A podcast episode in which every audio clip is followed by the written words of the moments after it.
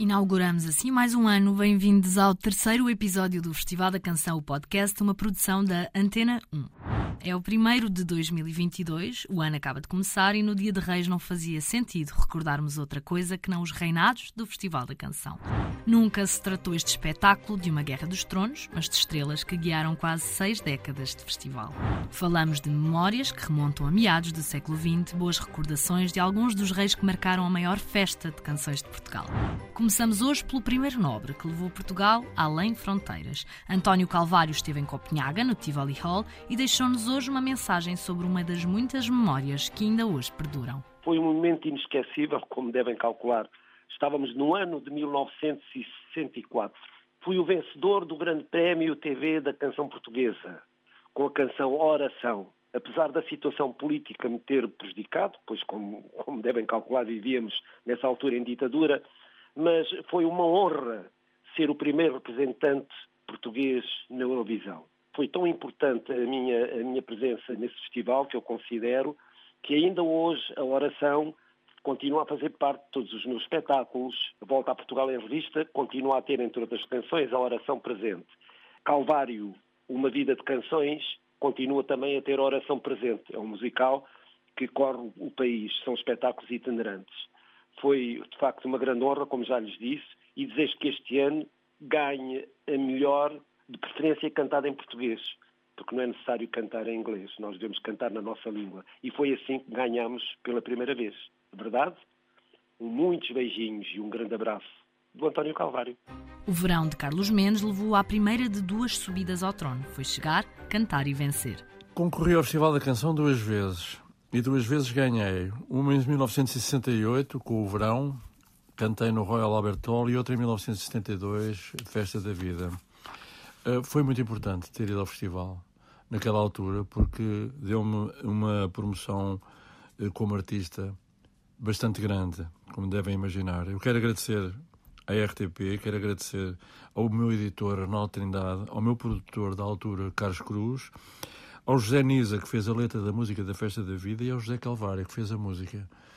Muito obrigado. E para vocês todos e para o auditório, um feliz ano novo. A pretensão ao trono levou-o a participar no festival cinco anos seguidos, para culminar com uma vitória em 73. Fernando Tordo governou o Condado Festivalense neste ano e descreve um acontecimento, um dos muitos que marcaram as muitas participações no palco do festival. Eh, em 73, é o, é o célebre ano da, da, da Torada, eu não assisti à votação, o festival foi no, no Teatro Maria Matos e eu fui para o, para o hotel, Lutécia, Hotel.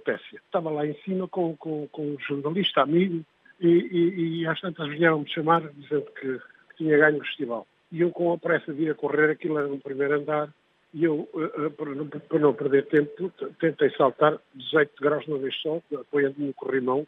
Uh, quase consegui, porque, porque bati no 17, fiquei sem salto do sapato, e quando entrei no palco, ia a cochear. o, o, o Arthur Agostinho, que era o apresentador esse ano, quando viu que chegava daquela maneira, terá pensado que eu ia um bocado com os copos e disse assim, eu preciso falar. Nós tínhamos combinado, todos os intérpretes desse ano, que fosse quem fosse que ganhasse o festival, íamos cantar uma canção do ano anterior, que é uma magistral canção do Nuno Nazaré Fernandes e do José Casário dos Santos, que se chama Canção de Madrugar. Não ganhou no ano anterior. O Arthur Agostinho viu-me a cochear e a dizer que queria falar e não me deixou falar, terá pensado que eu ia fazer uma declaração política. Naquele momento fiquei, mas eu não lhe veio a mal, não leva a mal foi um grande homem da, da comunicação em Portugal, um tipo ganhar o festival e entrar a cochear, naquela altura usavam-se aqueles saltos mais ou menos altos, não é? Eu já pequenino não era, de maneira que ele viu vir aquela figura a cochear assim, este tipo vai estragar aqui agora a festa toda. Pronto, este é um, este é um, é um caso, um dos casos de tantos outros que, que aconteceram, mas este é um, mas este é um que, que, que nunca me esqueço, nunca me esqueço pelo, pelo, pelo, pelo bizarria do acontecimento. O sucessor de Fernando Tordo é Paulo de Carvalho. Venceu em 74 com uma canção revolucionária, a que nunca diremos adeus. Nos últimos anos tenho acompanhado o festival e penso que continua a cumprir os seus, os seus propósitos, que é o do, do, do aparecimento de gente nova. Não só compositores, autores, como arranjadores, músicos, tudo isso. É, houve um tempo um pouco mais, mais apagado, vamos dizer assim, mas neste momento está brilhante. Tem estado brilhante nos últimos anos. E ainda por cima, com a vitória é, na Eurovisão, ficámos todos, todos inchados, orgulhosos e, e finalmente ganhamos e ganhamos com uma belíssima canção. Os, os anos que eu, que eu andei no festival foram duas vitórias como intérprete e uma como compositor.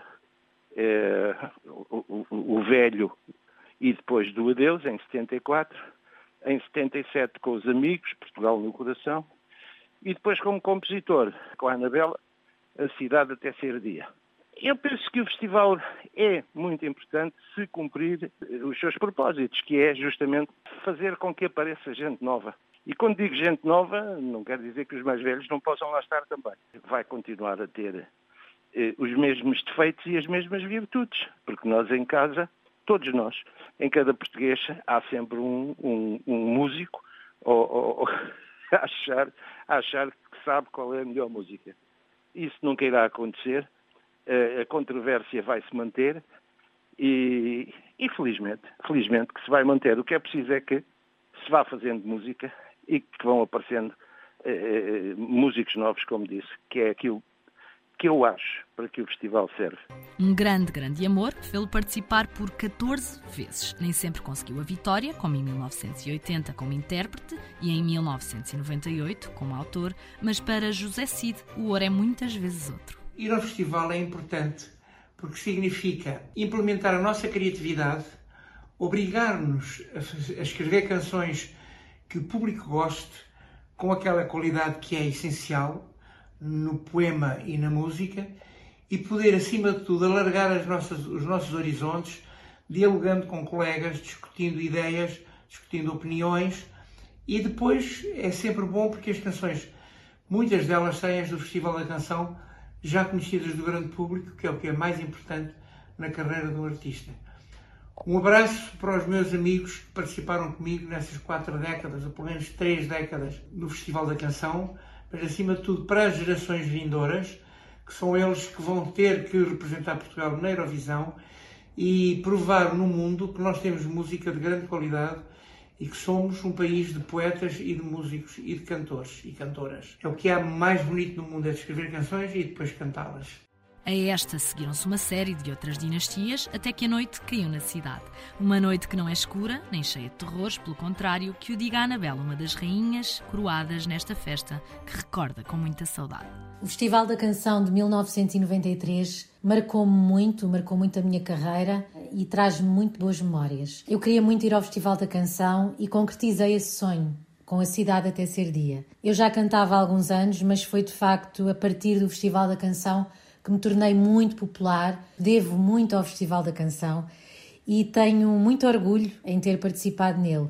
Adorei representar o meu país, uh, que toda a gente cantasse a canção uh, por, por, por todos os lados onde eu ia, muitos espetáculos que fiz.